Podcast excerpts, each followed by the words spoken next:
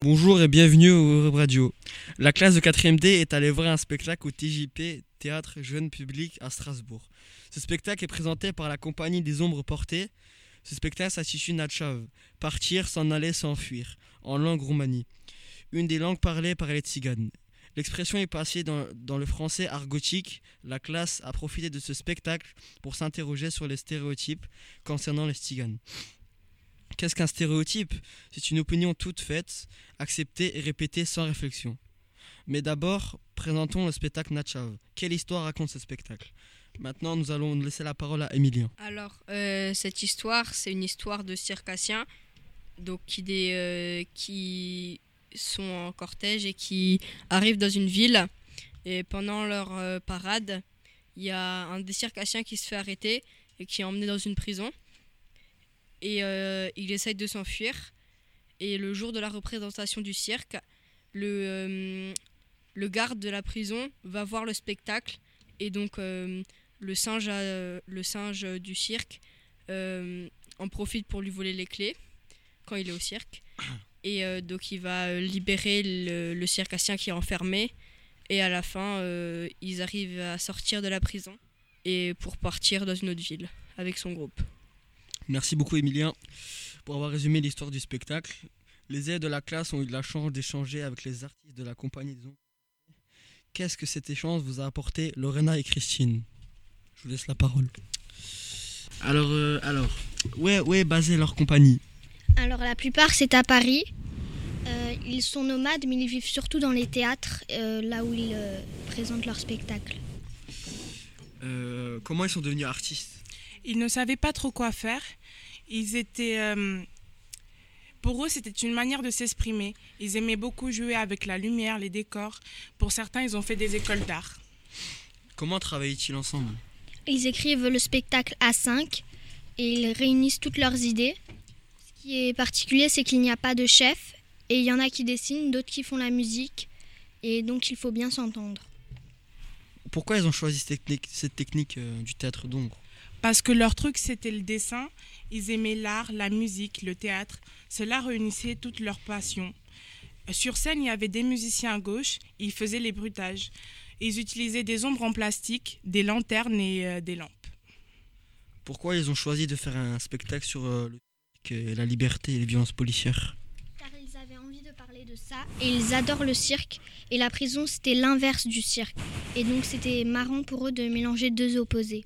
Pourquoi ils ont choisi ce titre, Natchav car ça voulait dire s'évader, quitter, et les prisonniers veulent s'évader dans Natchav. quelle est, quelle, est les, quelle est l'origine du théâtre d'ombre Ça vient de Chine. Le théâtre vient aussi d'Asie du Sud-Est, d'Inzo- d'Indoné- d'In- Indonésie. C'est très ancien. Et pour eux, ça faisait revenir les dieux. C'était un côté divin et ça divertissait beaucoup les gens. Quelles sont, les, quelles sont euh, leurs sources d'inspiration? Elles étaient différentes selon l'animation. Ils regardaient beaucoup de films, d'illustrations. Ils lisaient beaucoup. Ils se, demo- ils se décom- documentaient beaucoup et s'inspiraient beaucoup de faits réels, comme pour la prison. Ils représentaient, ils représentaient les choses de manière la plus réelle possible. Pour eux, il fallait que ça soit réaliste avec un côté magique. Bah, Merci Christine et Lorena. Nous allons, maintenant, revenir à cette idée de stéréotype. Nous parlons des Stiganes.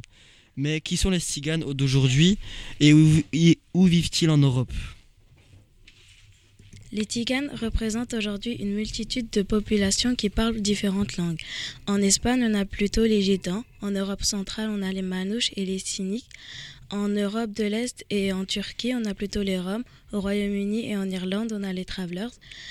Euh, les pays qui comportent le plus de Tiganes euh, aujourd'hui, ce sont euh, la Turquie et la Roumanie. En France, on trouve des Gitans au sud et des Manouches au nord. Il y a aussi des Roms. Merci beaucoup Diara. Si on retourne dans le passé, on se rend compte que la presse a souvent colporté des stéréotypes sur les Stiganes. On a par exemple retrouvé la couverture d'un journal spécialisé dans les faits divers de, de 1936. Que nous apprend cette couverture de journal? Ce document est la une d'un magazine spécialisé dans les faits divers daté du 6 septembre 1936. La une est composée d'un titre magasinaire en bandeau d'un personnage qui surplombe le paysage, puis d'une roulotte tirée par deux chevaux accompagnés d'un ours. Le titre renvoie à l'expression voleur des grands chemins. Le, le montage construit donc une image très négative. Intéressant, merci Médiné. Alors on est au plein dans le sujet et comment les autorités ont réagi face aux tziganes. Écoutons notre prochain invité. Ava. À la fin du 19e siècle, les tziganes sont vus comme un- une menace par les États européens. Ils sont fichés et contrôlés. En France, la loi du 16 juillet 1912 mise- vise à mieux contrôler les populations réputées instables. Elle crée, elle crée trois catégories. Les marchands ambulants, les forains et les nomades. Les nomades doivent porter un carnet anthropométrique individuel et collectif. L'enregistrement est familial et le carnet se transmet de génération en génération mais les populations nomades font l'objet de discrimination. Les autorités municipales leur interdisent souvent d'installer durablement leurs campements dans les villes. Merci, merci Ava. La presse et les États ont souvent eu une image dévalorisante des tziganes. La littérature en, en- on en a également fait un thème important. Par exemple, la poésie, écoutons le poème, le poème à bohème d'Arthur Rimbaud. Nous en cueillons Nathan. Ma bohème. Je m'en allais, les poings dans mes poches crevées, mon pâle tout aussi devenait idéal. J'allais sous le ciel, muse, et jetais ton féal. Oh là là, que d'amour splendide j'ai rêvé.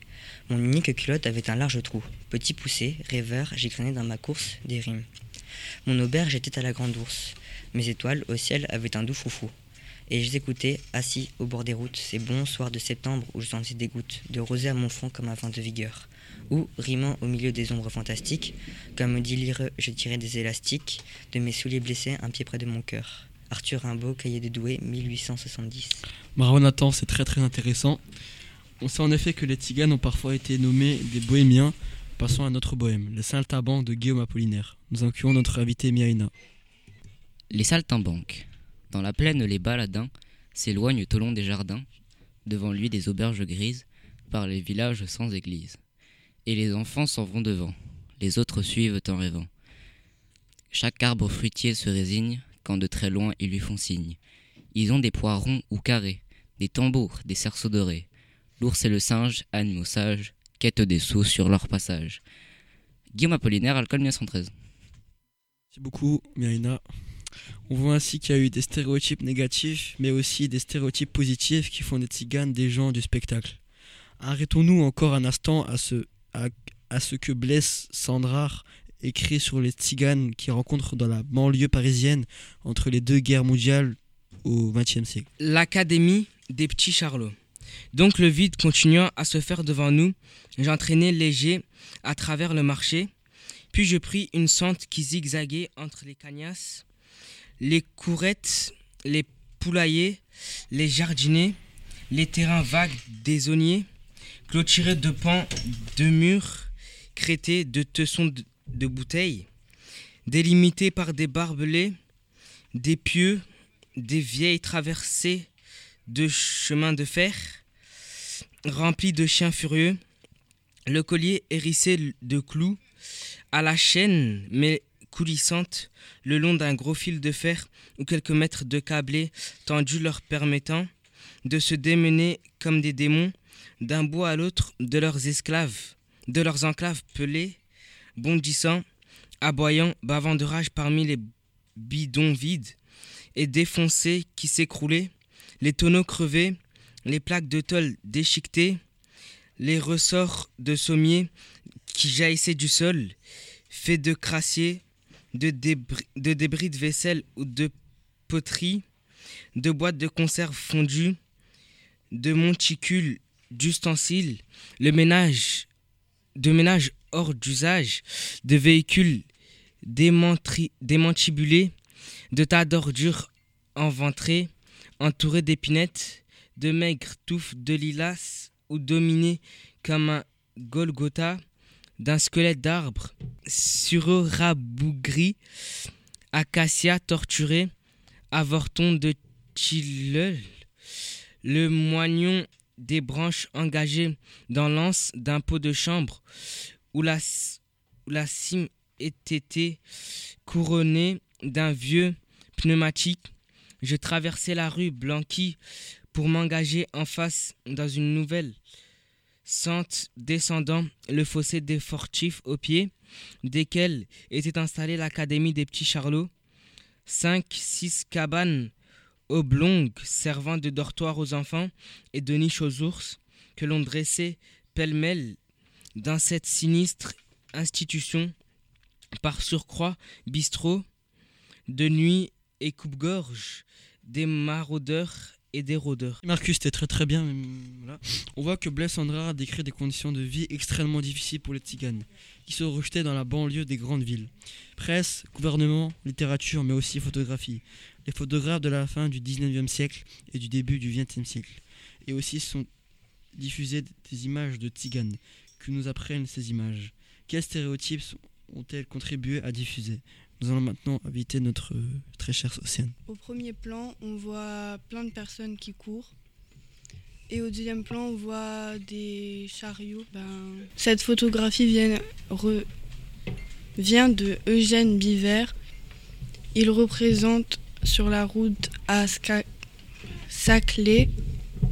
Il vient euh, de, dans l'Essonne et il date de vers 1901 à 1908. Ce qui est flagrant quand on voit cette photographie, c'est l'action principale. Des enfants et des femmes courent. Ils ont l'air très heureux d'être arrivés dans un endroit où personne ne les rejettera. Du moins pas tout de suite. L'action est dispersée dans l'image. Les personnes ne courent pas toutes dans le même sens, mais elles courent toutes simultanément.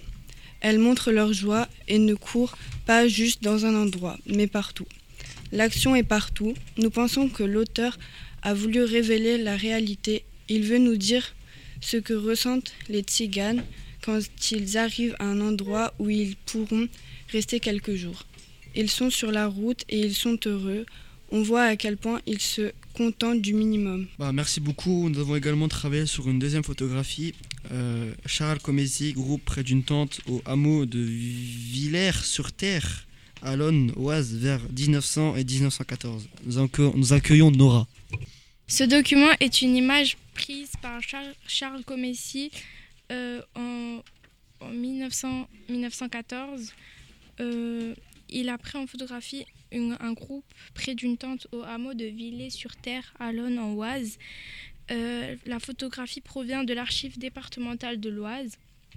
Sur la photographie euh, prise par Char- Charles Comessi, on remarque des, Rom- des Roms au milieu de nulle part. Leur lieu de vie, façon de vivre nous a tellement frappés car ils sont délaissés par la société. Au début, on ne remarque pas qu'ils sont isolés, leur envi- environnement apparaît crescendo. On remarque qu'ils sont au milieu de nulle part grâce à l'arrière-plan. Charles Comessi a voulu représenter la vie des Roms, leur façon de vivre. Et. Très bien, bah merci Nora. hein. Nous allons écouter. De n- rien, de rien.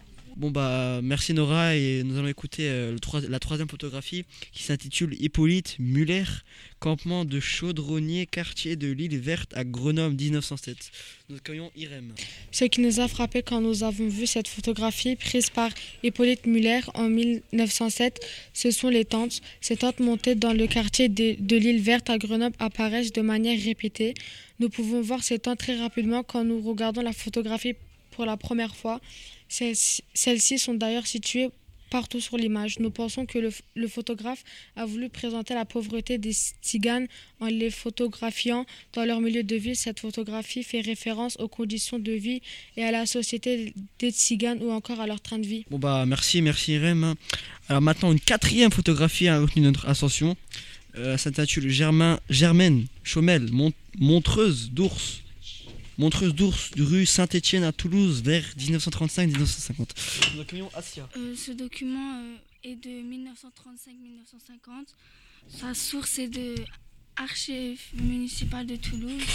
C'est à la rue de Saint-Étienne à Toulouse. On voit une dame avec un bébé et un ours debout. Et à l'arrière-plan, on voit des gens qui regardent ces, ces gens-là. Par la photographie, l'ours nous a directement surpris. L'ours apparaît vraiment silencieux dans, la photographie. Elle porte une muselière. On pense que c'est à cause de cela qu'elle est silencieuse. L'ours apparaît toujours sur la photographie. Elle est à côté de la dame debout. Ger- Germaine Chaumal a voulu surprendre. Elle fait référence à la réalité parce que l'ours est réel et pas fausse. Bah, merci Asia, c'était très très bien. Maintenant, nous allons vous présenter la, cinquième photographie qui s'intitule euh, André Kertez, famille de gitans près de la porte de Van- Vanves, Paris, 1931. Nous allons accueillir Amine. Ah, pardon, Amine. Alors, euh, ce document parle, euh, a été photographié par André. Euh, ça s'appelle La famille des Gitans. Euh, ça se trouve euh, à Paris, près de la porte de, Vanves. Euh, euh, cette photo a été prise en 1931.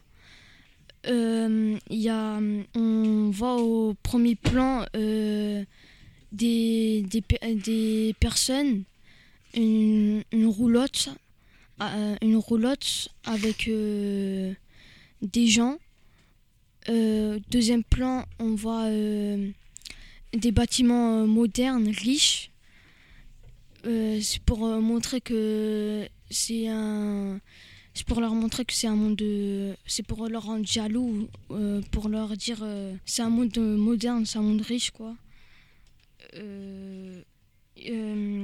il voulait euh, dénoncer les limites imposées aux gitans comme s'ils ne pouvaient vivre avec les autres. La pauvreté apparaît soudainement, ou- soudainement au devant de l'image. Le photographe voulait comparer la pauvreté représentée par euh, les roulottes aux bâtiments riches et modernes en arrière-plan. Euh, les gitans sont rejetés par la population. Ils ont isolé de la ville et de la modernité au jour d'aujourd'hui, ils ne sont toujours pas acceptés. Merci Amine, euh, merci, merci. Euh, C'était très très bien. Et nous, avons, nous arrivons à la dernière photographie. T'es content, euh. Ça s'intitule euh, Émine l'our- l'ourson, cérémonie de deuil à la mort de, de Lefschit Müller à Célestat, Barin, 26 octobre 1904. Ce document est une, photo, une photographie. Il, elle est réalisée par Émile Lorson. Euh, elle est réalisée dans le, à Célestat, dans le Bas-Rhin. Elle date du 26 octobre 1904.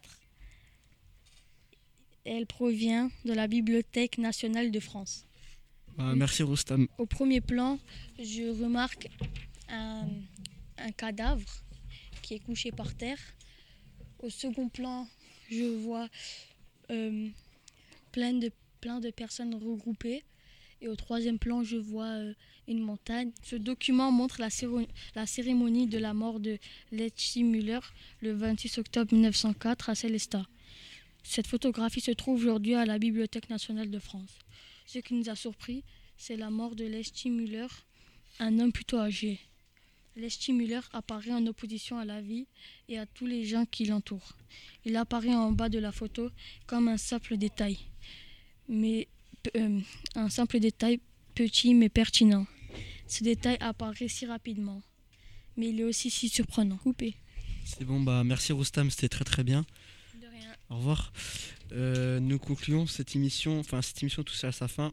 C'était euh, Eyoup, c'était Eyoup et euh, voilà. Nous remercions euh, tous nos invités ainsi que Asma et, euh, et Luca euh, pour la technique. Merci à toute la compagnie des ombres portées pour le spectacle qu'elle nous a offert. À bientôt Radio Sonosphère.